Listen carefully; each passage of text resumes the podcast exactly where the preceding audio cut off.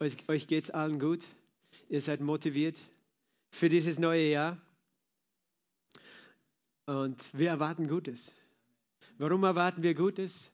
Weil wir glauben, oder? Wir haben einen Gott des Glaubens und wir nicht auf das Sichtbare schauen. Ich möchte heute mit einem Bibelvers beginnen äh, aus dem äh, Buch Jesaja. Immer wieder, ich glaube, heute hat es schon Rainer auch erwähnt, ganz am Anfang bei der Begrüßung, da war der Livestream noch nicht an. Es war ein anderes Kapitel, aber doch immer wieder hören wir aus dem Buch Jesaja. Jesaja ist äh, spannend, weil er einerseits sehr viel über Jesus und sein Kommen gesagt hat äh, und den Erlöser, das erste und das zweite Kommen des Erlösers, aber auch, ähm, ja, weil eben auch für diese Zeit, in der wir leben, glaube ich, ganz äh, bedeutend ist, auch für diese Endzeit sozusagen, hat er viel gesprochen. Und hier sagt er in Jesaja 43, Vers 2, wenn du durchs Wasser gehst, ich bin bei dir. Und wenn du durch Ströme gehst, sie werden dich nicht überfluten. Wenn du durchs Feuer gehst, wirst du nicht versenkt werden. Und die Flamme wird dich nicht verbrennen. Wenn du durch das Wasser gehst, ich bin bei dir. Und durch Ströme, sie werden dich nicht überfluten. Wenn du durchs Feuer gehst, so wirst du nicht versenkt werden. Und die Flamme wird dich nicht verbrennen. Sag das einmal für dich selbst. Wenn ich durch das Wasser gehe, ist Gott bei mir. Wenn ich durch Ströme gehe, werden sie mich nicht überfluten. Wenn ich durchs Feuer gehe, werde ich nicht versenkt werden. Und die Flamme wird dich nicht verbrennen, wird mich nicht verbrennen. Amen. Ich möchte jetzt den ganzen Kontext noch lesen. Aber jetzt, so spricht der Herr, Vers 1 beginnend. So spricht der Herr, der dich geschaffen hat, Jakob, der dich gebildet hat, Israel. Fürchte dich nicht, denn ich habe dich erlöst. Ich habe dich bei deinem Namen gerufen, du bist mein. Wenn du durchs Wasser gehst, ich bin bei dir. Und durch Ströme, sie werden dich nicht überfluten. Wenn du durchs Feuer gehst, wirst du nicht versenkt werden und die Flamme wird dich nicht verbrennen. Denn ich bin der Herr, dein Gott, ich, der Heilige Israels, dein Retter. Ich gebe Ägypten als Lösegeld für dich, Kusch und Seba an deiner Stelle, weil du teuer bist in meinen Augen und wertvoll bist und ich dich lieb habe. So gebe ich Menschen hin an deiner Stelle und Völkerschaften an Stelle deines Lebens. Fürchte dich nicht, denn ich bin mit dir. Vom Sonnenaufgang her werde ich deine Nachkommen bringen. Vom Sonnenuntergang her werde ich dich sammeln. Ich werde zum Norden sagen, gib her. Und zum Süden halte nicht zurück. Bring meine Söhne von fern her und meine Töchter vom Ende der Erde. Jeden, der mit meinem Namen genannt ist und den ich zu meiner Ehre geschaffen habe, den ich gebildet, ja gemacht habe. Halleluja, Amen. Vater, wir danken dir für dein Wort. Wir danken dir, dass dein Wort mächtig und lebendig ist. Wir danken dir, dass dein Wort gesalbt ist von deinem Geist, denn du hast es gesprochen und du willst, dass dein Wort zustande kommt. Herr, ich bete, dass dein Wort heute auf guten Boden fällt. Herr, dass es unser Herzen lebendig macht. Herr, dass es unser Herzen stärkt und jeden, der es hört, Herr, Herr, dass du uns Vision gibst, Entschlossenheit, Herr, an dich zu glauben, dir zu folgen. Danke für dein Wort, dass es läuft. Herr, dass es uns transformiert. Danke, Heiliger Geist, für Offenbarung Erkenntnis aus deinem Wort in Jesu Namen. Amen. Amen. Amen. Wenn du durch das Feuer gehst, wenn du durch das Feuer gehst, wer ist schon mal durch das Feuer gegangen? Weißt du, als, als kleiner Junge sind wir über das Lagerfeuer gehupft. wenn du durch das Feuer gehst, und Gott möchte dich ermutigen heute. Weißt du, dieser, dieser Text aus Jesaja, Jesaja, nochmal zur Erinnerung, hat circa 730 Jahre vor Christus. In diesem Zeitraum hat er geweissagt, zu verschiedenen Königen auch gesprochen. Äh, und hier sagt er, eigentlich ist diese Weissagung, weißt du, Prophetie, prophetische Texte haben oft viele Ebenen. Manchmal ist das verwirrend, manche Menschen verstehen das nicht und darum verstehen sie Prophetie nicht, äh, weil sie nicht verstehen, dass es verschiedene Ebenen gibt. Weil hier ganz klar spricht Gott zu Jakob Israel. Es ist eine Prophetie, eine Weisung an das Volk Israel. Das ist, dürfen wir nie vergessen. Manche nehmen das und sagen, weißt du, für Israel ist das nicht mehr, wir sind jetzt Israel. Nein, das gilt noch immer für Israel. Das Volk Gottes ist das Volk Gottes, es bleibt das Volk Gottes, es ist das Bundesvolk. Und wir dürfen nicht sagen, okay, jetzt sind wir Israel. Wir sind auch Israel, wir sind gemeinsam Volk Gottes geworden, aber doch spricht hier Gott einerseits zu seinem Volk. Er redet zu seinem Volk und wir können das einfach verstehen, was Gott zu seinem Volk redet. Und das ist eine, von dem her auch eine Endzeitprophetie, weil er sagt, ich werde zum Norden sagen, gib her und zum Süden äh, bringe zurück und zum Sonnenaufgang und vom Sonnenuntergang wird er die Töchter bringen. Das hat er getan in den letzten 100 Jahren, hat er sein Volk gesammelt in dem Land Israel, eigentlich schon seit 140, 150 Jahren, äh, sammelt er sein Volk wieder in seinem Land, wo es ursprünglich war. Es redet von dem Ende der Zeiten, bevor das Königreich Jesu Christi sichtbar auf diese Erde kommt. Das heißt, es redet ganz klar davon, einerseits von Israel und wie er sein Volk bewahrt, selbst wenn sie durchs Feuer geht. Weißt du, sie sind tatsächlich durchs Feuer gegangen vor 70 Jahren, auch in Österreich, in Deutschland. Ganz viele von ihnen. Aber Gott hat sein Volk nicht verlassen, nicht im Stich gelassen. Aber ja, es gilt auch, dass wir auch Israel sind. Wir sind Teil des Israels. Wir, wir, wir sind eingepfropft in den Ölbaum, sagt die Bibel. Und das heißt, wir als Kirche, als Gemeinde Gottes, Jesus sagt, äh, oder Paulus durch, sagt im Epheserbrief, durch den Heiligen Geist, Gott hat die Trennung zwischen Israel und den Heiden weggenommen und er hat aus beiden eins gemacht. Und er hat uns zu einem Teil von, von dem Volk Gottes gemacht. So gesehen dürfen wir als Gemeinde Jesu auch diesen Vers für uns beziehen. Das ist eine weitere Ebene. Wir dürfen sagen, das gilt auch für uns. Was Gott zu Israel sagt, das sagt er jetzt äh, im Allgemeinen jetzt auch zu uns. Natürlich äh, redet jetzt nicht davon, dass wir sozusagen gesammelt werden, so wie das Volk Israel, obwohl er es geistlich auch tut. Er sammelt uns. Hast du das gewusst? Weißt du, dass ich diese Verse schon oft gebetet habe? Ich glaube, es ist schon, weiß ich nicht wann, 2010 habe ich das begonnen zu beten.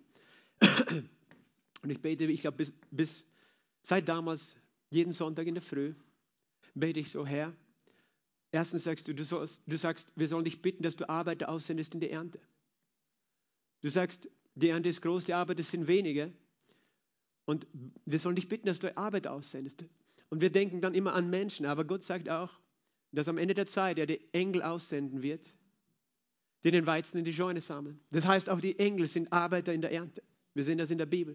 Und ich sage, Herr, sende deine Engel nach Norden, Süden und Osten und Westen. Und du sagst, von Osten und Westen werden sie gekommen, von Norden und Süden zu Tische sitzen im Reich des Vaters. Und das ist mein Gebet. Das ist mein Gebet. Und der Herr versammelt sein Volk. Und der Herr bringt Menschen.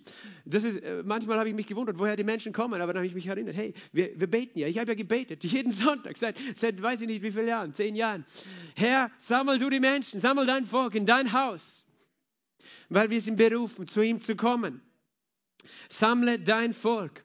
Und der Herr tut es von Norden, Süden, Osten und Westen. Das heißt, es bezieht sich auf die Gemeinde, dieser Vers. Aber wir dürfen auch das ganze Wort Gottes auch verstehen, dass Gott durch jeden Vers zu uns persönlich sprechen kann. Und er möchte nicht nur, dass wir das eben, manche Menschen nehmen die Bibel und studieren sie nur so als eben prophetisches oder historisches Textbuch auch. Okay, das bezieht sich auf Israel oder so.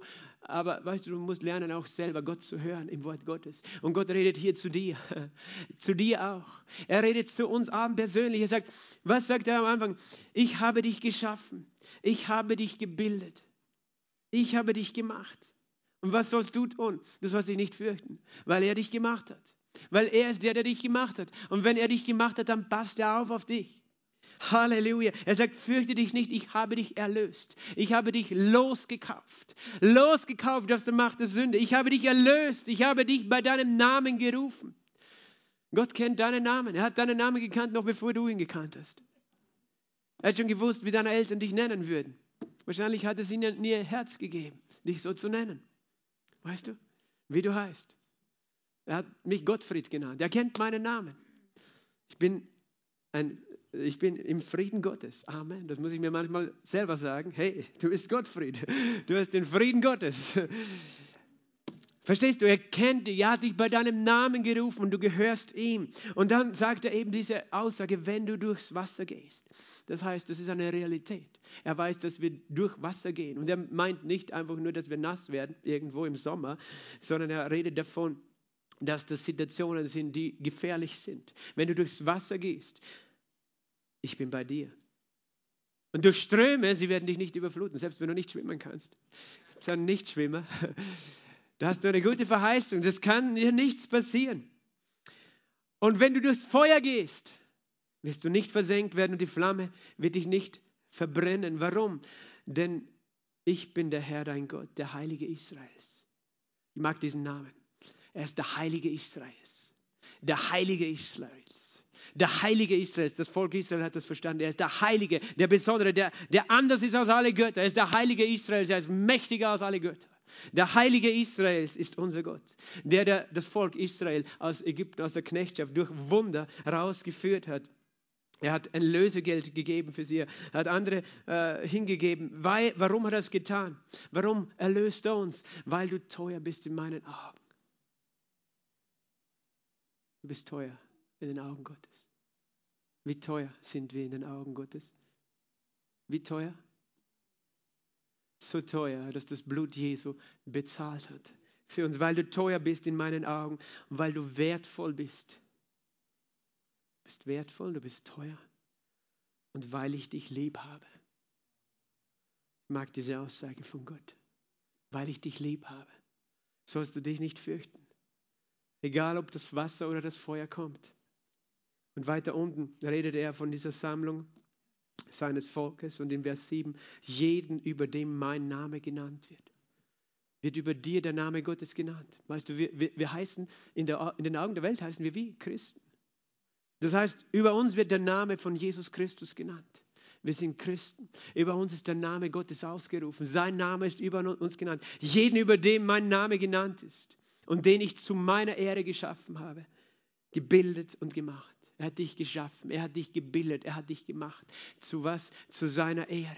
Und Gott sagt in diesen Versen einfach, wie kostbar wir für ihn sind, wie kostbar sein Volk Israel ist, wie kostbar die Gemeinde Jesu ist und wie kostbar du als einzelne Person bist. So kostbar, dass er dich daran erinnern möchte und dir das einprägen möchte, dass du vor gar nichts Angst haben sollst, was auch geschieht. Und ich möchte heute über eine Geschichte reden mit euch noch, wo wir das buchstäblich sehen können, wo Menschen durchs Feuer gehen, wo Menschen durchs Feuer gegangen sind. Und diese Geschichte findest du im Buch Daniel. Ein bisschen habe ich auch in letzter Zeit schon am Mittwoch über das Buch Daniel geredet. Diese Geschichte kennen viele äh, die, die Mütter und Väter, die ihren Kindern die Kinderbibel vorlesen, kennen das sowieso, weil das ist auch in den Kinderbibeln meistens drin, diese Geschichte. Eine wilde Geschichte, eine übernatürliche Geschichte. Das Buch Daniel ist sehr, auch sehr übernatürlich, dieses Buch. Daniel war ein Prophet, der hat 150 Jahre später gelebt als Jesaja circa. Er hat 150 Jahre später gelebt und er war jemand, der in Gefangenschaft geraten ist, weil das Volk Israel zu der Zeit eben nicht bei ihrem Gott geblieben sind, sondern weil sie anderen Göttern gedient haben, sind sie in Gefangenschaft geraten. Manchmal verstehen wir das nur so, als ob Gott das bestraft hätte. Aber in, die Wahrheit ist ja, dass sie haben ihren Gott verlassen, der einzige Gott, der sie beschützen hätte können vor ihren Feinden und haben Götter angebetet, falsche Götzen, die äh, sie nicht beschützen konnten. Äh, die Götten, Götter der Nation. Und damals gab es einen mächtigen König, sein Name war Nebukadnezar. Er war König von Babylon. Äh, da, mit dem damaligen Babylon. Es gab es schon äh, das äh, Babylon 2000 Jahre früher in, in, Mesopotamien, oder nicht ganz 2000 Jahre früher, auch ein, ein Reich.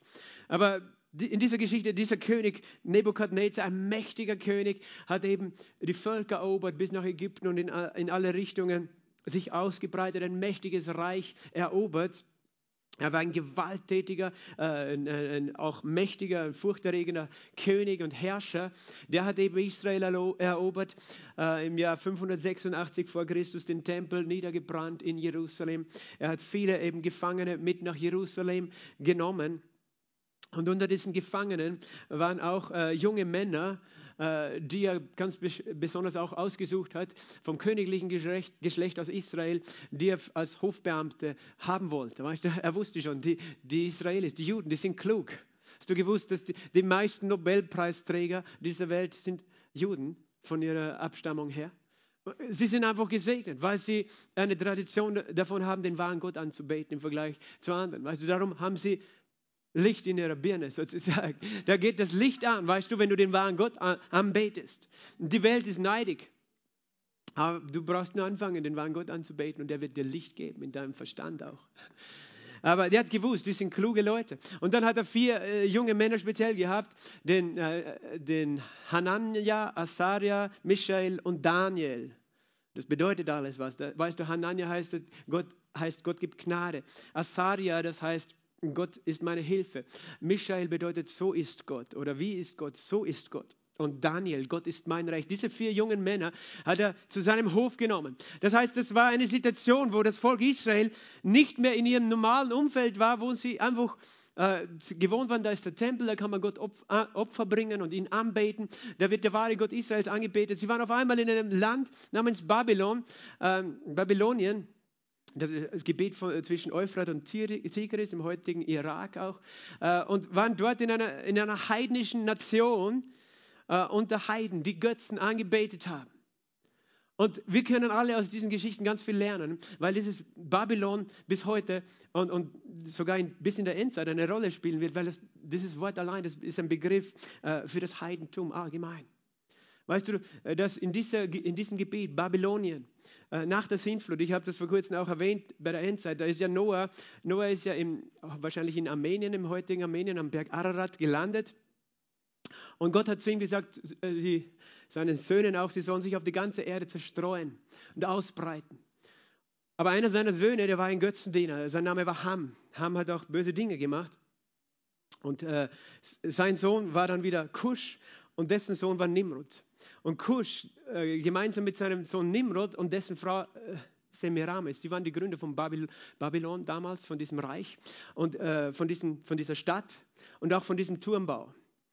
Äh, Nimrod und seine Frau Semiramis, sie haben diese, diesen Turm zu Babel gebaut, von dem du in der Bibel liest. Äh, die Bibel redet von Nimrod nur, dass er der erste gewalttätige Herrscher war auf der Erde.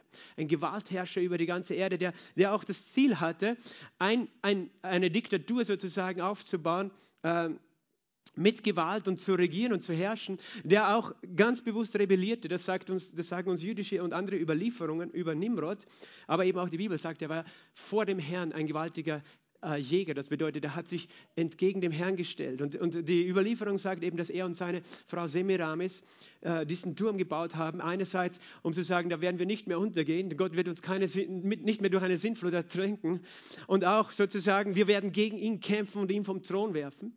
Das heißt, er war, er war vom Bösen erfüllt und er war ein Rebell. Und er und seine Frau haben auch das, die Menschen abgewendet davon, den wahren Gott anzubeten, sondern falsche Götze anzubeten. Und Semiramis war sozusagen äh, diese Mutter auch dieser, der heidnischen Religion. Das ist auf die ganze Welt von Babylonien ausgegangen. Als beide tot waren, weißt du, sie wurden angebetet, äh, dort eben als, als Astarte und eben Baal. Nimrod, aber in anderen Völkern dann äh, findest du dieselben Götter. Sie wurden dann als Götter angebetet, äh, Semiramis und Nimrod. In Ägypten als Isis und Osiris, in Griechenland als Zeus und äh, Hera, glaube ich, heißt sie, und in, in Rom als Jupiter. Äh, wurde, letztlich, das ist alles von Babylon gekommen, weißt du? Diese Religion, das Heidentum ist von dort gekommen und äh, die Bibel nennt im Buch der, Offenbar äh, der Offenbarung Babel, Babylon, die große Hure. Sie war, Semiramis war auch erstens eine große Ehebrecherin, wie die Überlieferung sagt, und hat auch Tempelprostitution eingeführt. Sie war tatsächlich die Mutter der Prostitution, weil damals eben das eine, äh, diese dämonische Lehre war. Durch Prostitution sozusagen kannst du den Göttern Opfer bringen. Und eben ganz viel Unzucht ist von dort ausgegangen. Sie war auch die, die den Reinkarnationsglauben eingeführt hat, weil als ihr, ihr Mann Nimrod gestorben war und sie, sie war noch schwanger von ihm, bekam sie einen Sohn und hat gesagt, er ist wieder inkarniert als, als Tammuz, eben äh, dieser Nimrod, und dann wurde dieser Tammuz angebetet. Ne? Und sie hat eben den Menschen gesagt, äh, ja, der ist wiedergekommen und reinkarniert. Das kommt alles aus, von dort. Und das, warum ich das erkläre, ist, weil, weil dieses System bis heute in, äh, sozusagen im Hintergrund äh, aktiv ist, nämlich welches System, dass Menschen den Versuch haben, wir wollen gegen Gott rebellieren, wir wollen ihn vom Thron stürzen, wir, wir werden uns zusammentun, eins machen und dann kann Gott uns nicht mehr aufhalten. Und Gott hat das ja damals gesehen und hat gesagt, ich werde ihre Sprache verwirren, damit sie sich nicht mehr eins sind sozusagen. Und äh, dann war dieser Turmbau beendet und die Menschen äh, sich auf die ganze Erde ausgebreitet. Das lehrt uns die Bibel. Aber eben diese Religion hat sich ausgebreitet von Babylon, diese Religion, die gegen Gott war und äh, die eben falsche Götter angebetet hat. Und das war der Ort, wo eben dann circa 1600, 1700 Jahre später das Volk Israel verschleppt worden war. An diesen Ort, wo sozusagen der Ursprung der Rebellion war, dieser Wunsch der Menschen, äh, ein, ein, System auf dieser Welt aus, äh, aufzurichten, das Gott nicht braucht, das mächtiger ist sozusagen, das gegen Gott steht, ein, ein System der Rebellion, der, der, Unzucht, der falschen äh, Religion auch. Und dorthin sind die gekommen. Und an diesem Hof des Königs waren eben diese vier Männer. Zuerst waren sie in Ausbildung, diese vier jungen Männer. Die bekamen dann noch äh, babylonische Namen, nämlich äh, Belshazzar, Hanania, äh, Shadrach, Meshach und Abednego. Und die erste Prüfung, die sie hatten, war, sie mussten, sie mussten die Speisen des Königs essen, dort, damit sie stark werden. Und sie verweigerten das. Sie wollten das nicht. Stell dir das vor, sie waren in einem System, wo der Heiden waren, sie waren eigentlich gefangen, aber sie haben gesagt, wir werden das nicht essen. Warum wollten sie das nicht essen? Weil sie genau gewusst haben, dass das Fleisch, das sie essen würden, war zuvor den Götzen geopfert worden.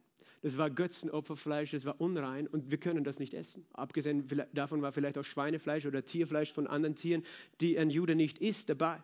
Sie haben einfach gesagt, wir essen das nicht.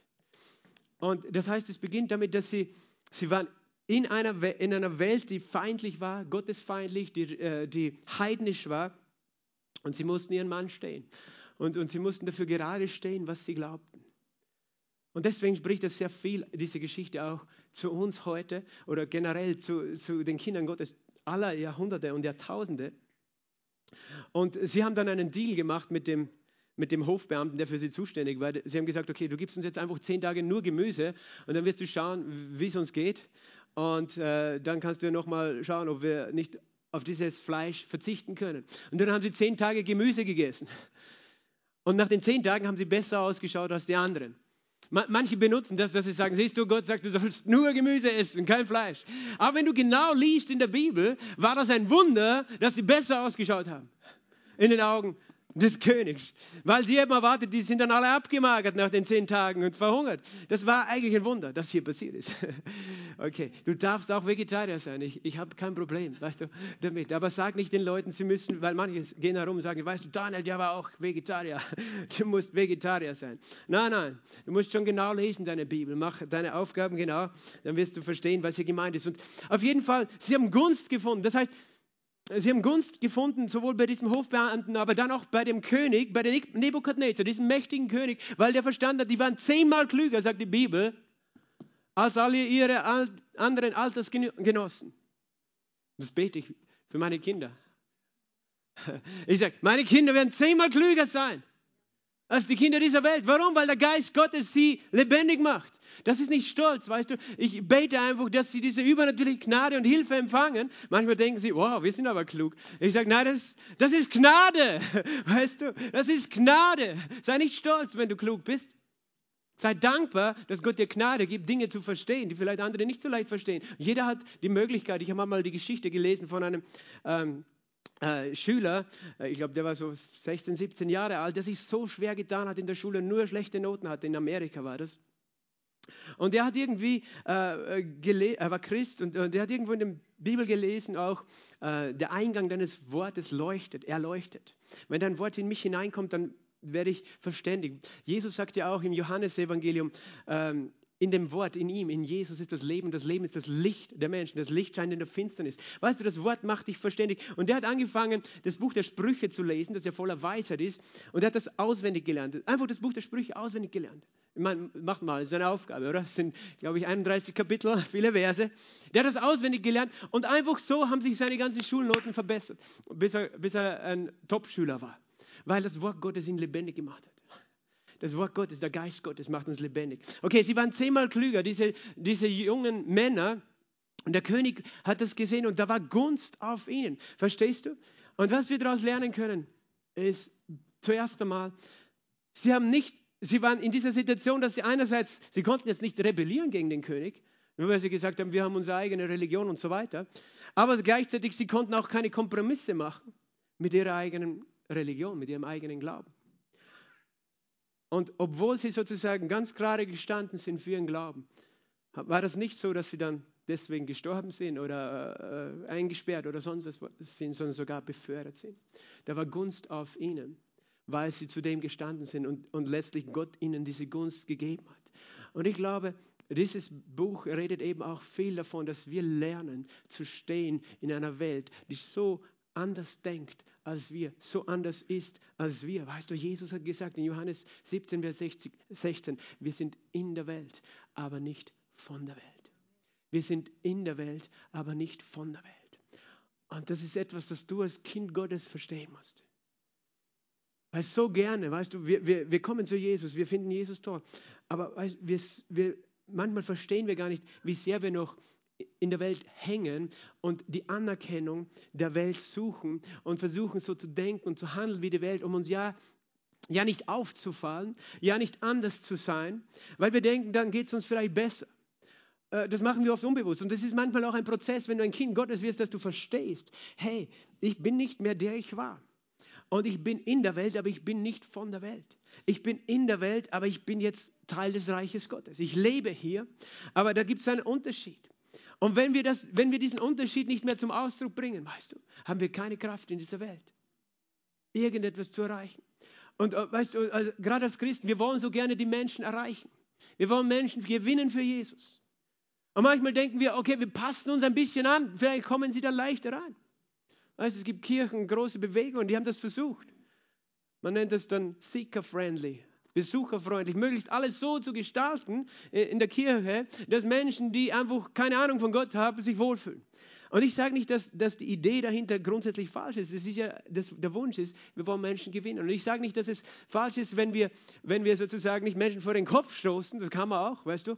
Menschen vor den Kopf stoßen, sie gleich wieder verjagen, weil wir so blöd uns verhalten als Christen und so religiös und gesetzlich. Aber weißt du, wir können nicht versuchen äh, zu sein wie die Welt, nur dass wir die Welt erreichen, weil die Welt, weißt du, sucht ja Menschen, die anders sind und nicht Menschen, die gleich sind. Es gibt genug draußen, die wie die Welt sind. Vereine, Organisationen, was auch immer. Wir müssen nicht wie die Welt sein. Wir sind in der Welt. Wir brauchen Weisheit in der Welt. Und dieses Buch ist ein Buch, das von Weisheit redet, Buch Daniel. Sie, die hatten Weisheit zu wissen, wo, wo, okay, wo ist es unwichtig, wo ich einfach sozusagen, sie waren am Hof des Königs, weißt du, am Hof des bösen Königs und, und konnten sich einerseits arrangieren, aber wenn es um ihren Glauben ging, waren sie ganz gerade. Und der König hat sie befördert, weil er ihm das, glaube ich, letztlich gefallen hat, dass sie sie selber waren, dass sie gerade gestanden sind. Er hat speziell den Daniel befördert. Und äh, ich habe vor kurzem auch über das, diesen Traum von dem König Nebukadnezar gel gelehrt, auch am Mittwochabend. Das ist in dem Kapitel 2. Und dann in Kapitel 3 lässt dieser König Nebukadnezar ein goldenes Standbild machen. Obwohl ihm Daniel eigentlich klar gemacht hatte, es wird einmal ein Reich kommen, das noch viel größer ist als deines.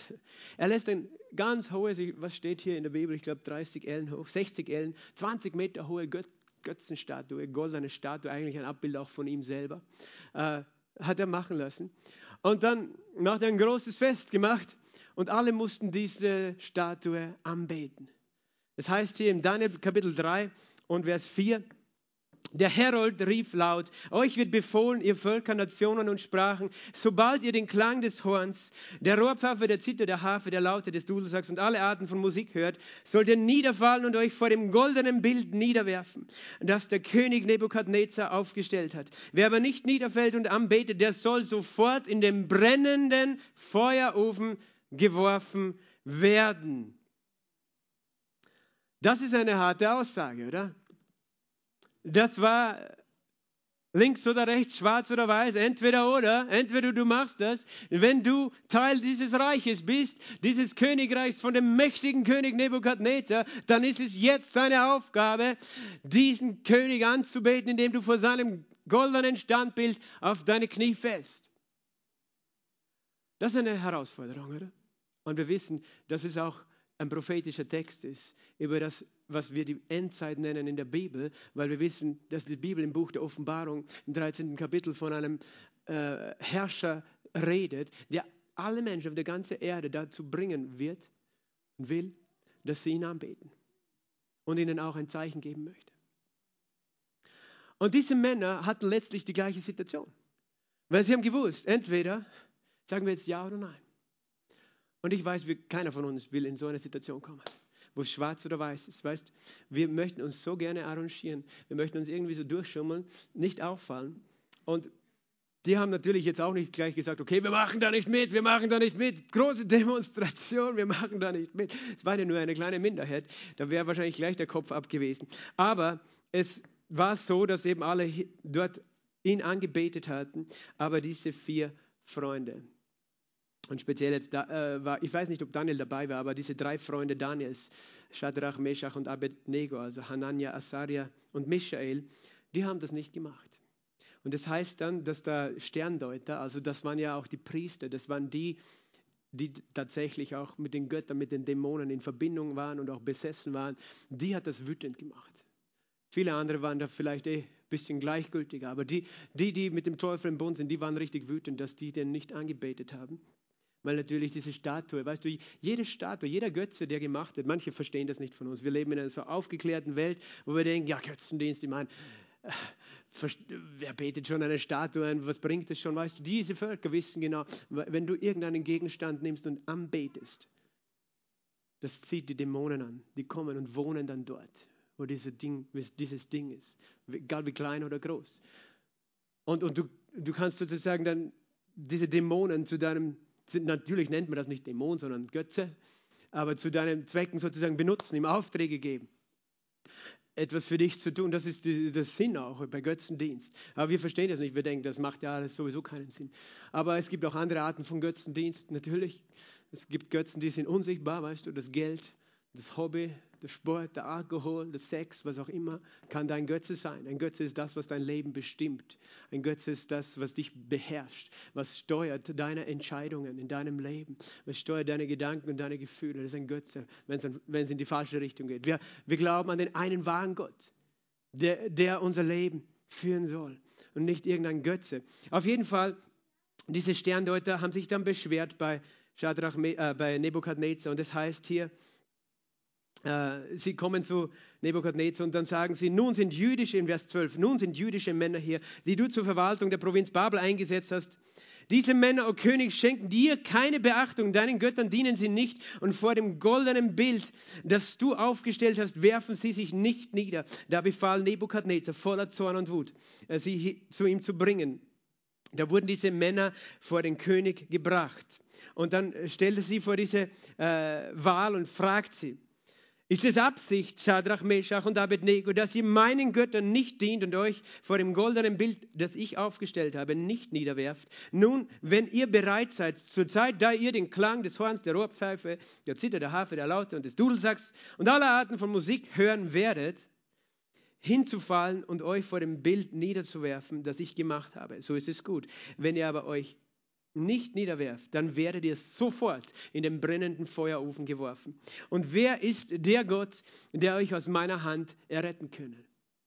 Das heißt, er stellt sie ganz klar vor die Wahl. Sie stehen vor dem König. Ich möchte nicht in der Situation sein, ganz ehrlich, vor diesem mächtigen König zu stehen. Der hat nicht lange herumgefackelt. Und er redet von diesem Feuerofen.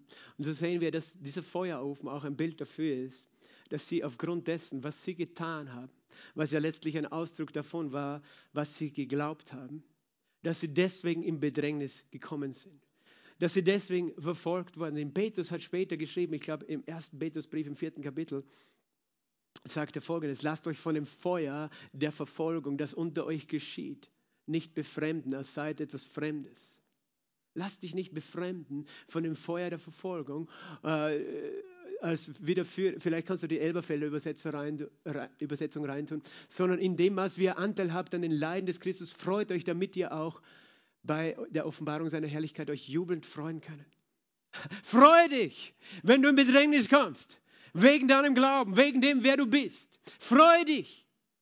Und ich möchte dir das sagen, wir leben in einer Zeit, die nicht anders ist als letztlich, du siehst, es war vor 2500 Jahren so, es war zur Zeit von Jesus so, es war zur Zeit der ersten Kirche so, dass es immer einen Punkt gibt in deinem Leben und im Leben jedes Gläubigen und im Leben jeder Kirche, wo er sagen kann, ja oder nein, wo er sich entscheiden muss für oder gegen die Wahrheit, die er glaubt. Und das kann sehr unterschiedlich ausschauen. Das ist nicht immer so ein Feuerofen, verstehst du? Aber es ist immer in deinem Leben und da kommst du nicht umhin. Aber das geht es auch gar nicht. Weil Gott sagt, wir sollen uns freuen. Es gibt einen Grund, uns zu freuen, wenn wir da in eine Situation kommen. Wir können stark sein in unserem Glauben, aber nicht in unserer eigenen Kraft. Halleluja. Aber weißt du, das kann tatsächlich diese Verfolgung sein, dieses Feuer. Aber es kann auch sein, weißt du, wenn du in einer unehelichen Beziehung lebst. Und, und du weißt, das ist falsch. Und dein Partner will mit dir ins Bett gehen, obwohl du weißt, nein, das gehört in den Bund der Ehe. Dann stehst du vor der Wahl, für deinen Glauben aufzustehen oder nicht. Du, du kannst entscheiden nach dem, was die Wahrheit ist, oder du kannst mitmachen, damit du ja nicht die Anerkennung verlierst. Es gibt so viele Situationen, weißt du, wo du dich entscheiden musst, lebe ich wie die Welt, lebe ich wie die Heiden oder lebe ich wie Gott gesagt hat. Weil Gott es nicht sagt, um uns irgendwie äh, das Leben schwer zu machen, sondern weil er es gesagt hat, weil wir eine Berufung haben, heilig zu sein vor ihm, weil wir ein heiliges himmlisches Reich erben werden mit ihm. Und wir haben immer die Wahl, uns zu entscheiden, mitzumachen mit einer Lüge, mitzumachen mit einer Sünde, mitzumachen mit einem falschen Götzen oder eben nicht. Und da waren Menschen, die waren noch nicht einmal neu geboren, du. Die waren nicht so wie du und ich mit dem Heiligen Geist erfüllt dass sie sagen könnte, ich weiß, der Größere wohnt in mir, Halleluja, der Heilige Geist ist da. Weißt du, aber sie hatten etwas, sie waren verbunden mit dem Wort Gottes. Sie waren tief verwurzelt in dem Wort Gottes, weil was war ihre Antwort? Sie, sie stehen vor dem König und sagen folgendes, wir haben es nicht nötig, Nebukadnezar, wir haben es nicht nötig, dir ein Wort zu erwidern. Das ist sehr mutig, oder? Wir haben gar nicht notwendig, dir jetzt eine Antwort zu geben, warum wir nicht da dieses Götzenbild anbeten. Das ist sehr, sehr kühn. Aber dann sagen sie noch weiter, ob unser Gott, dem wir dienen, uns retten kann. Ob er uns retten kann. Und ich lasse jetzt einmal kurz den Bindestrich weg. Vielleicht gibst du den Vers aus, dem, aus der Elberfelder Bibel. Ob er uns retten kann oder nicht. Und dann sagen sie, es sei dir jedenfalls Kundkönig, dass wir deinen Göttern nicht dienen und uns vor dem goldenen Bild, das du aufgestellt hast, nicht niederwerfen werden. Weißt du, Babylon hat seit Nimrod versucht, die Menschen dazu zu bringen, den falschen Gott und die falschen Götter und den Satan anzubeten. Seit damals haben Menschen versucht, auf der ganzen Erde, in verschiedenen Zeiten und Epochen, Reiche aufzurichten, die wieder göttlich waren. Weißt du, das römische Reich, was war der höchste Gott? Jupiter, wen repräsentiert er? Natürlich einerseits Nimrod, aber auch Zeus äh, und, und zugleich Satan, den Teufel. Das waren nicht göttliche Reiche. Und da waren Dinge, die passiert sind, die wieder göttlich waren. Und der, der, Feind wird immer versuchen, uns in Positionen zu bringen, wo wir in diese Bedrängnis kommen, wo wir eine Entscheidung treffen. Und weißt du, rein menschlich wollen wir so gerne so angepasst sein wie die Welt. Wir wollen sein wie die Welt, damit uns ja nichts passiert. Aber verstehst du nicht, dass das nicht deine Berufung ist? Wir sind in der Welt, aber nicht von der Welt. Und, und wir, wir wollen das nicht. Wir wollen dem irgendwie ausweichen, diesen Situationen. Diese Männer, sie haben Folgendes gesagt. Ob Gott uns retten wird oder nicht, wir werden das nicht tun. Das ist ein guter Punkt. Weißt du, wir glauben manchmal deswegen an Gott, weil wir glauben, dass Gott uns hilft. Und wir sagen, Gott, wenn du mir hilfst, dann glaube ich an dich. Wenn du mir nicht hilfst, glaube ich nicht an dich. Ich kann mich erinnern an, an einen Bruder, der von seiner Ursprungsreligion zum Christentum konvertiert ist auch und dann trotzdem so Schwierigkeiten hatte, Asyl zu bekommen, weißt du. Und seine äh, Kollegen von der anderen Religion haben gesagt, ja schau, dein Gott hilft dir eh nicht, warum glaubst du überhaupt dahin? Und er hat selber schon angefangen zu zweifeln, warum glaube ich überhaupt an den Gott, der hilft mir ja nicht. Weißt du, der Grund, warum ich an Gott glaube oder an Jesus glaube, ist nicht zuerst, weil er mir hilft. Es ist einfach, weil er mich geschaffen hat. Weil er mich geschaffen hat und er Gott ist und ich Mensch bin, ist das Grund genug zu sagen, du bist Herr, du bist Gott und ich glaube an dich. Ob du mir hilfst oder nicht, ist wichtig. Weil manchmal machen wir, wir wollen Bedingungen. Wir wollen sagen, Gott, ich, ich werde an dich glauben, wenn du das und das tust. Weil wir brauchen keine, keine, weiß ich nicht, großen Sachen von Gott fordern. Wir brauchen gar nicht, wir haben eigentlich gar keinen Anspruch, irgendwas zu fordern von ihm. Wir können dankbar sein. Und weißt du, Dankbarkeit und kommt aus Demut. Und Demut ist der Grund, warum wir glauben, weil wir erkennen, wer wir sind und wer er ist. Du brauchst nichts, nichts viel wissen über Gott, um an ihn zu glauben, sondern ein demütiges Herz brauchst du.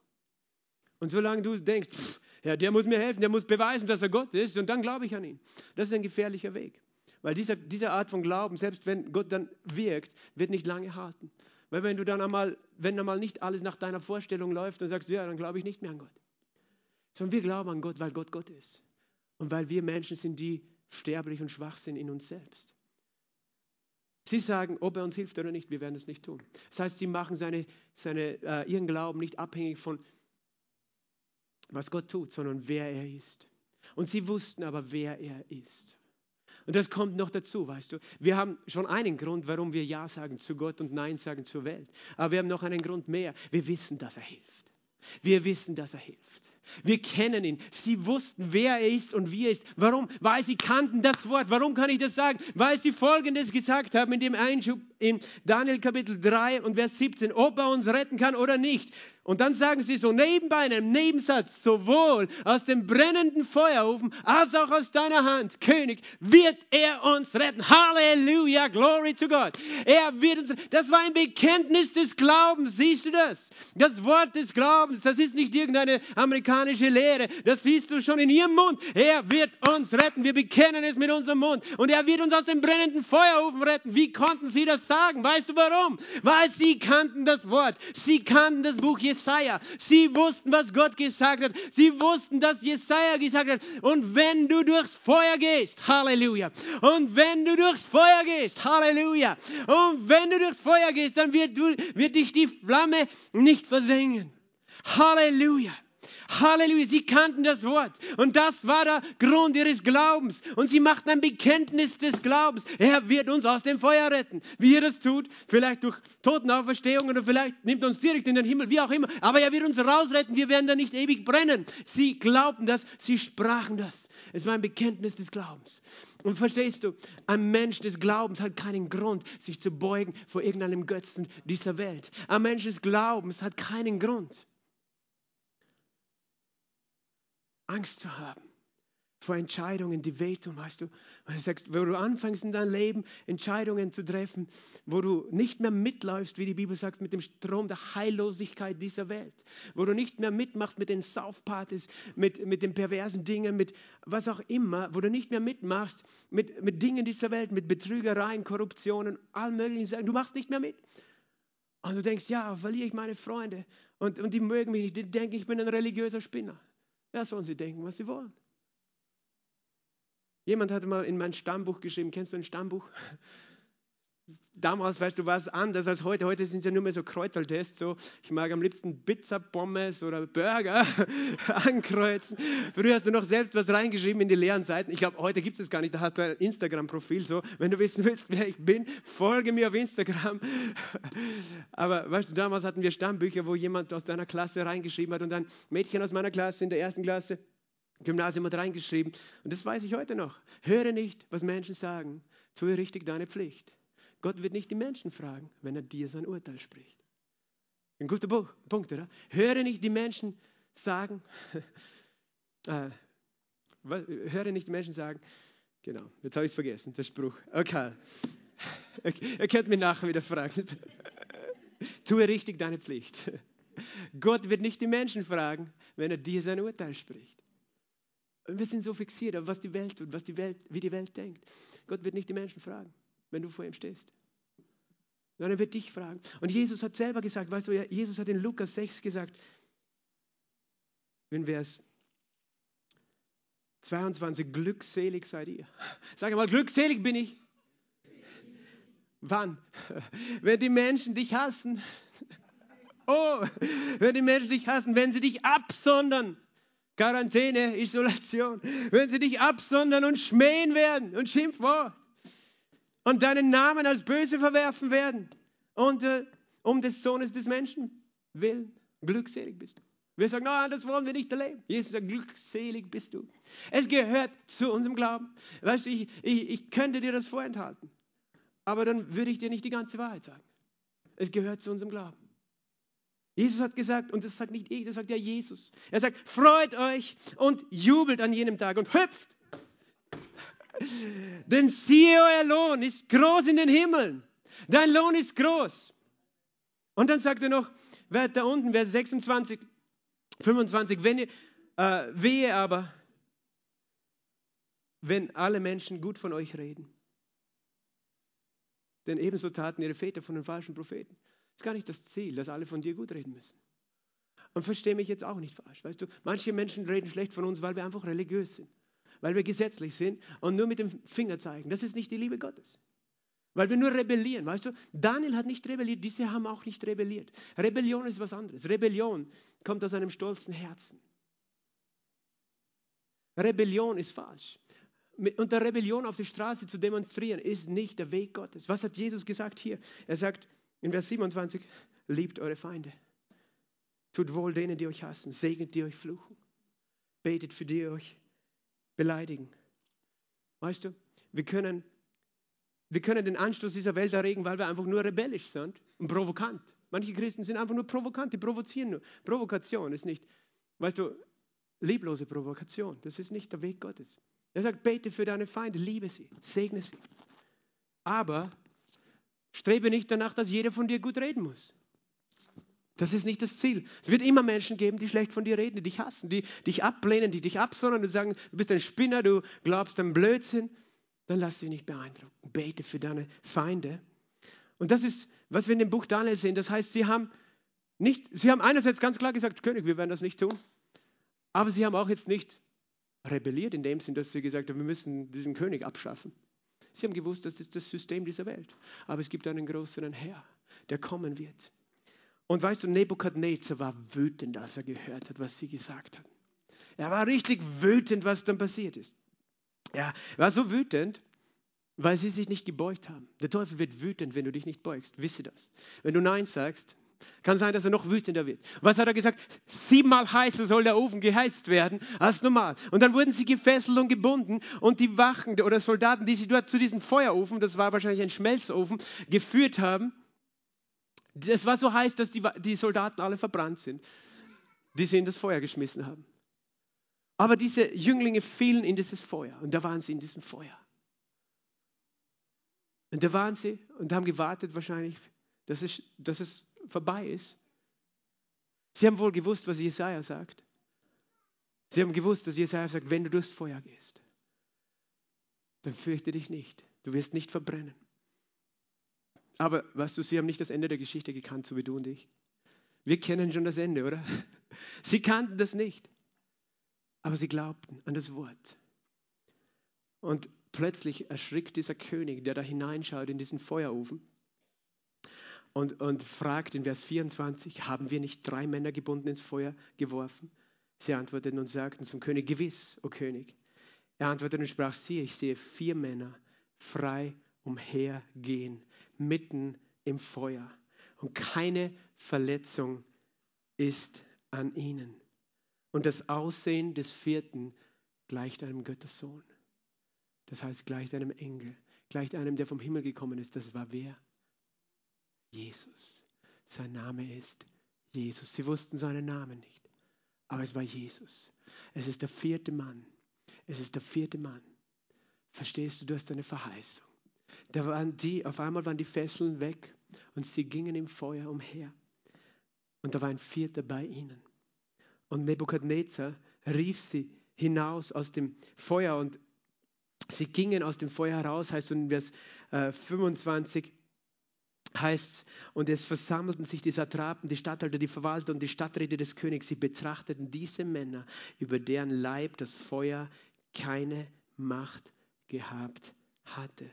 Das Haar ihres Hauptes war nicht versenkt und ihre Mäntel waren nicht verändert, nicht einmal Brandgeruch war an sie gekommen. Sie gingen durch das Feuer und man konnte es nicht einmal riechen, dieses Feuer an ihnen. Warum nicht? Weil ein Wunder geschehen war. Weil Jesus dort war, mit ihnen im Feuerofen. Manche sagen, das ist ein Märchen, die Bibel ist ein Märchenbuch. Weil, wenn du das Wunder nicht glauben kannst, wie willst du glauben, dass Jesus zum Toten auferstanden ist? Manche Christen sagen, ich glaube, dass Jesus aus den Toten auferstanden ist, aber das glaube ich nicht. Ich sage dir, das ist ein kleineres Wunder als die Totenauferstehung. Wenn Jesus aus den Toten auferstanden ist, kann ich jedes Wunder in der Bibel glauben, oder? Halleluja. Und das ist ein Wunder und das glaube ich auch. Halleluja. Weil Gott nicht lügt. Und das, was geschehen war, ist das, was der Feind gegen sie gemacht hat, weißt du, am Ende waren sie noch befördert worden. Ich lese jetzt nicht mehr die ganze Geschichte fertig, das kannst du zu Hause machen. Das heißt, sie haben Gunst bekommen. Warum? Nicht, weil sie ihren Glauben verleugnet haben. Nicht, weil sie sich verbiegen haben lassen. Nicht, weil sie sich eins gemacht haben mit dem Reich dieser Welt. Sondern weil sie gerade gestanden sind für das, wem sie glauben, an wen sie glauben. Und Gott hat ihnen Gunst gegeben. Gott hat sie gerettet. Und Gott möchte dich und mich heute ermutigen. Egal in welchem Feuer wir gehen, egal in welchem Feuer wir stehen. Und das Feuer kann unterschiedlich sein. Manchmal ist es die eigene Familie, die dich ablehnt, weil du an diesen Jesus glaubst. Weißt du, die dich einfach für einen Spinner halten, die nichts mit dir zu tun haben wollen, weil sie sagen, du bist jetzt religiös geworden. Egal in welchem Feuer du bist. Petrus hat folgende Verse geschrieben im ersten Petrusbrief, im ersten Kapitel. Und die Vers 3 folgende. Gepriesen sei der Gott und Vater unseres Herrn Jesus Christus, der nach seiner großen Barmherzigkeit uns wiedergeboren hat. Zu einer lebendigen Hoffnung durch die Auferstehung Jesu Christi aus den Toten. Du bist wiedergeboren. Zu einer lebendigen Hoffnung. Zu einem unvergänglichen, unbefleckten und unverwelklichen Erbteil, das in den Himmel für dich aufbewahrt ist. Im Himmel wartet ein Erbteil auf dich. Unvergänglich. Die ihr jetzt in der Kraft Gottes durch Glauben bewahrt werdet Du wirst durch Glauben bewahrt in der Kraft Gottes. Wozu? Zur Rettung, die bereitsteht, in der letzten Zeit geoffenbart zu werden. Am Ende wird deine Rettung sichtbar werden. Irgendwann wirst du sie sehen.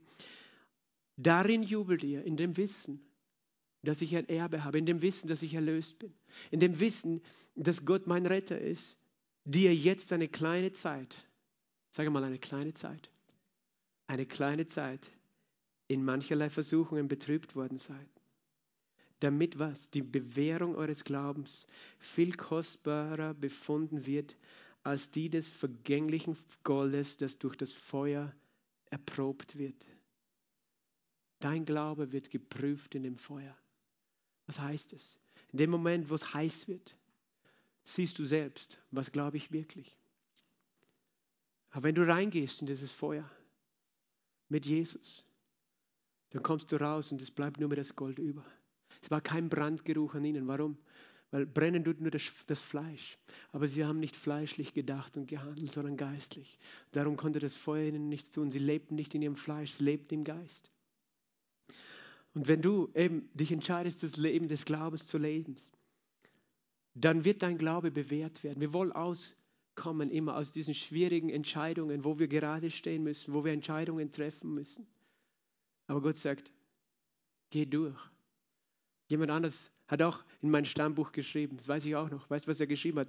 Der hat nichts gemalt, es war ein Satz und sonst nichts hat er reingeschrieben. Er hat reingeschrieben, es gibt kein Entrinnen, es gibt nur ein Hindurch. Das ist mir auch hängen geblieben bis heute von meinem Freund, dessen Vater, glaube ich, da als er 14 war, an Krebs gestorben ist. Er hat geschrieben, es gibt keinen drinnen, es gibt nur ein Hindurch. Das ist auch eins meiner Motto. Es gibt keinen drinnen. Es gibt nur einen hindurch. Aber ich werde durchgehen. Weißt du, ich werde nicht reingehen und stehen bleiben. Ich werde durchgehen. Es gibt keinen drinnen. Es gibt nur einen hindurch. Und dann wird dein Glaube bewährt, wie durch das Feuer. Und das tut vielleicht ein bisschen weh zuerst. Du hast Angst. Aber was passiert eben? Es heißt, zu, zu Lob und Ehre in der Offenbarung Jesu Christi, den ihr liebt, Vers 8, obgleich ihr ihn nicht gesehen habt, an den ihr glaubt, obwohl ihr ihn jetzt nicht seht über den ihr mit unaussprechlicher und verherrlichter Freude jubelt. Wir wissen nicht einmal, ob nur Nebukadnezar diesen vierten Mann gesehen hat. Vielleicht haben die anderen ihn gar nicht gesehen. Vielleicht bist du im Feuer und siehst ihn nicht. Aber was tun wir? Wir lieben Jesus, obwohl wir ihn nicht gesehen haben. Wir glauben an ihn, obwohl wir ihn vielleicht jetzt gerade nicht sehen. Und wir jubeln über ihn mit unaussprechlicher und verherrlichter Freude. Unaussprechliche Freude. Wir jubeln über ihn. Warum? Weil wir wissen, dass er der vierte Mann mit uns im Feuer ist. Dass er der vierte Mann im Feuer ist mit uns. Weil er gesagt hat, damit möchte ich abschließen im Buch Jesaja. Weil er Folgendes gesagt hat. Fürchte dich nicht, ich habe dich erlöst. Ich habe dich bei deinem Namen gerufen, du gehörst mir. Wenn du durchs Wasser gehst, ich bin bei dir. Und durch Ströme und sie werden dich nicht überfluten.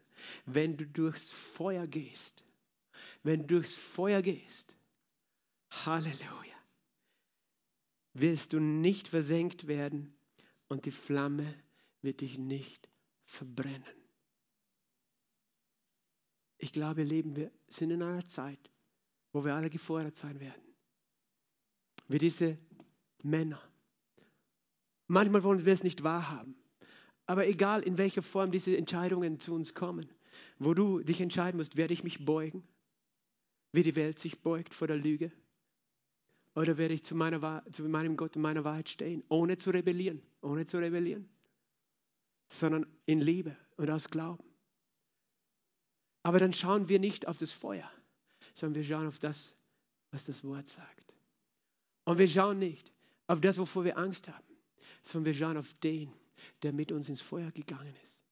Und der für uns schon durch das Feuer gegangen ist. Denn er war der, der für sein Glauben gerade gestanden ist. Er ist gerade gestanden. Er hätte davonlaufen können. Er hat sich entschieden, zu glauben, dass er dich erlösen könnte mit seinem Tod und seiner Auferstehung. Er hat sich entschieden, als die hohen Priester ihn gefragt haben, bist du wirklich der Sohn Gottes?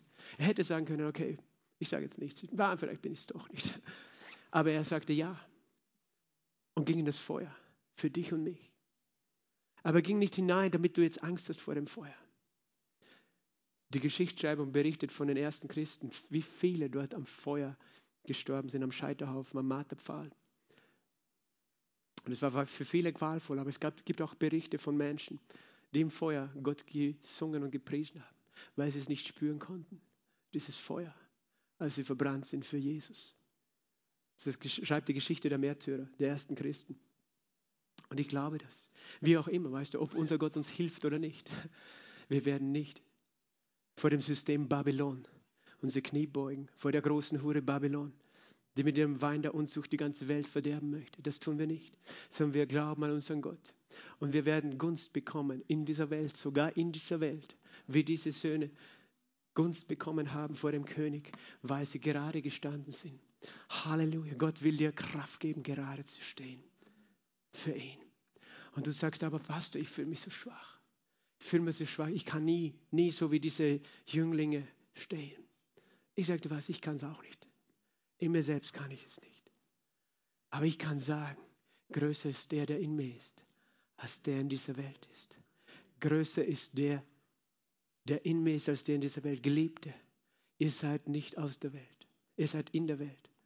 Und ihr habt sie überwunden, weil der, der in euch ist, größer ist. Wir wissen, dass Jesus größer ist. Und die ganze Welt liegt in dem Bösen. Aber Jesus hat den Tod besiegt. Amen. Lass uns gemeinsam aufstehen und beten. Das Lobpreisteam kann auf die Bühne kommen. Halleluja. Halleluja. Halleluja. Halleluja. Wir wollen dann noch den größten Held singen. Halleluja. Danke, Jesus. Danke, Jesus. Danke, Jesus, dass du sagst, wenn wir durchs Feuer gehen, wenn wir durchs Wasser gehen. Und wir danken dir, dass wir uns entscheiden können heute für dich. Wir haben heute gesungen, ich bin entschieden, Jesus zu folgen. Ich bin entschieden, Jesus zu folgen. Nie mehr zurück. Und wir haben gesungen, das Kreuz liegt vor uns und die Welt liegt hinter uns. Jesus, ich bete gerade jetzt, dass du Menschen bewegst in ihrem Herzen eine Entscheidung für dich zu treffen. Ich spüre einfach, wie Gott Menschen ruft heute. Vielleicht einerseits, dass sie sich noch nie klar entschieden haben für Jesus. Noch nie gesagt haben, ich glaube an ihn. Ich mache diesen Schritt des Glaubens. Ich nehme ihn an als meinen Herrn. Ich will nicht mehr im Reich der Welt leben. Ich will im Reich Gottes leben. Ich anerkenne den König der Könige. Wir kehren um zu Jesus, weißt du, so werden wir Kinder Gottes. So können wir, so wie diese Jünglinge, uns darauf verlassen, dass er mit uns ins Feuer geht. Aber vielleicht ist auch jemand hier oder am Livestream. Du hast dich eigentlich entschieden für Jesus, aber du lebst mit einem Fuß in der Welt und mit einem Fuß im Reich Gottes. Du wankst hin und her und immer wenn diese Entscheidungen kommen, dann fällt dir das schwer. gerade zu stehen für den, der für dich gestorben ist. Und, und du machst Kompromisse, aber es, Gott sagt zu dir, weißt du, ich bin nicht böse auf dich. Gott sagt, ich werde dich deswegen nicht im Stich lassen. Aber du, du schadest dir selbst, du schmerzt, es schmerzt dich selbst. Weil du nicht meine Kraft erleben kannst in diesem Feuer. Wenn du glaubst, du musst die Wege der Welt gehen. Und Gott ruft dich heute, dich klar zu entscheiden. Und das kann, das kann, wie gesagt, ein Götze sein. Vielleicht ist es, wie gesagt, eine ungöttliche Beziehung, die du nicht loslassen kannst. Weil du nicht die Anerkennung, die Gunst eines Menschen verlieren willst, der dich allerdings wegzieht von Gott, wegbringt von der Wahrheit. Oder es sind andere Dinge in deinem Leben. Heilige Geist ist heute dir, um dir zu sagen, weißt du, ich gehe mit dir durch das Feuer. Du sagst, ich habe Angst, davor durchzugehen, durch diese Entscheidung. Der Heilige Geist sagt, komm mit mir. Ich nehme dich an der Hand. Ich gebe dir die Kraft, die du selber nicht hast. Dann kehr heute um und triff eine Entscheidung. Triff eine Entscheidung für dein Leben. Eine Entscheidung, die du nie bereuen wirst. Für den, der dich liebt. Wenn du möchtest, bete dieses einfache Gebet. Sag Jesus, danke, dass du mich liebst dass du für mich durchs Feuer gegangen bist. Dass du willst, dass ich frei bin. Ich komme zu dir. Ich brauche deine Gnade. Ich will die Welt hinter mir lassen. Ich brauche deine Hilfe. Ich entscheide mich heute, dir zu glauben, dass das Feuer mir nichts tun kann. Ich entscheide mich heute für dich, Jesus, und gegen diese Welt, für dich, für die Wahrheit, für das Leben. Vergib mir meine Schuld und wasch mich rein. Ich kehre um zu dir. Danke, Jesus, dass du am Kreuz gestorben bist und auferstanden bist für mich. Danke, dass du dein Blut vergossen hast für mich. Danke, dass du mich annimmst als dein Kind.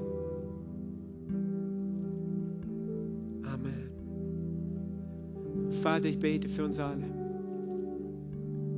Ich bete für jede einzelne Situation. Das sind Menschen, die stehen im Feuer gerade jetzt schon. Die haben sich schon entschieden und die sind in einer Feuerprüfung. Das sind andere, die haben Angst vor diesen Entscheidungen, die auf sie zukommen. In welchem Bereich auch immer du weißt es, Herr. Herr, danke, dass du durch den Heiligen Geist dein Wort lebendig machst. Dass du sagst, wenn du durchs Feuer gehst, wirst du nicht versenkt werden und die Flamme kann dir nicht schaden. Fürchte dich nicht, du bist mir teuer und ich habe dich lieb und du bist wertvoll in meinen Augen. Vater, ich danke dir für Glauben, den du schenkst durch den Heiligen Geist und Entscheidungen des Glaubens und der Kühnheit. Ich danke dir, Herr, dass du die Situationen wenden wirst. Wenden wirst diese Situationen, so wie du die Situation dieser drei Jünglinge gewendet hast, die gedacht haben, es ist ihre letzte Stunde und doch Du hast eingegriffen, du hast ein Wunder getan, als sie durch das Feuer gegangen sind. Und sie waren befreit und in deiner Gunst. Und ich, Vater, ich danke dir, dass du Situationen wenden wirst. Wenden wirst für die, die ins Feuer gegangen sind mit dir. Dass Situationen gewendet werden, Herr. Herr, dass der Feind ablassen muss, weil anerkennen muss, der Größere, der Größere wohnt in uns, der Mächtigere wohnt in uns. Ich danke dir, Heiliger Geist. Und wenn du da bist, streck einfach deine Hände aus. Wenn du jemand bist, du stehst gerade im Feuer, du hast Angst davor, was auch immer, vor diesen Prüfungen, Herausforderungen, Entscheidungen. Empfang jetzt. Der Heilige Geist ist da mit seiner Salbung, mit seiner Kraft, um dich auszurüsten, um dich stark zu machen. Halleluja. Und er sagt, der vierte Mann, der vierte Mann ist mit dir. Jesus ist mit dir. Jesus ist mit dir. Jesus ist mit dir. Jesus ist mit dir und ich breche ab von dir diese Menschenfurcht, die dich so lange schon quält. Ich breche das ab. Da ist jemand, da ist Menschenfurcht, die ihn so gequält hat, dass er oft den Mund nicht aufbekommt. Ich breche das ab. Der Feind wollte dich binden, aber diese Ketten schmelzen in dem Feuer Gottes. Sie schmelzen in dem Feuer des Heiligen Geistes. Da ist so eine Furcht davor, das moralisch Richtige zu tun, weil du Angst hast vor der Ablehnung von Menschen. In dem Namen Jesu Christi. Ich breche diese Furcht ab und ich sage, diese Furcht verbraucht verbrennt in dem Feuer Gottes. Denn es steht geschrieben, Feuer geht vor dem Herrn der Herrscher her. Feuer geht vor ihm her und es verzehrt deine Feinde rings um dich her. Und du musst dich nicht selbst befreien, sagt der Herr. Du musst dich nicht selbst befreien, sondern ich bin mit dir. Ich bin mit dir und du sollst meine Herrlichkeit sehen und du sollst mein Feuer sehen und deine Feinde werden fliehen, wenn sie dieses Feuer sehen und sehen, dass es dir nichts tun kann. Vater, ich danke dir. Ich danke dir für jeden Einzelnen hier. Ich danke dir, dass es eine kühne Gemeinde ist. Eine kühne Versammlung von Menschen, die dich liebt und die gerade zu dir steht. Koste es, was es wolle, Herr, denn du hast den Preis schon bezahlt. Herr, ich danke dir, dass es eine kühne Versammlung von Menschen ist. Herr, die nicht rebellieren werden, die ihre Feinde sogar lieben werden, die sie ins Feuer bringen.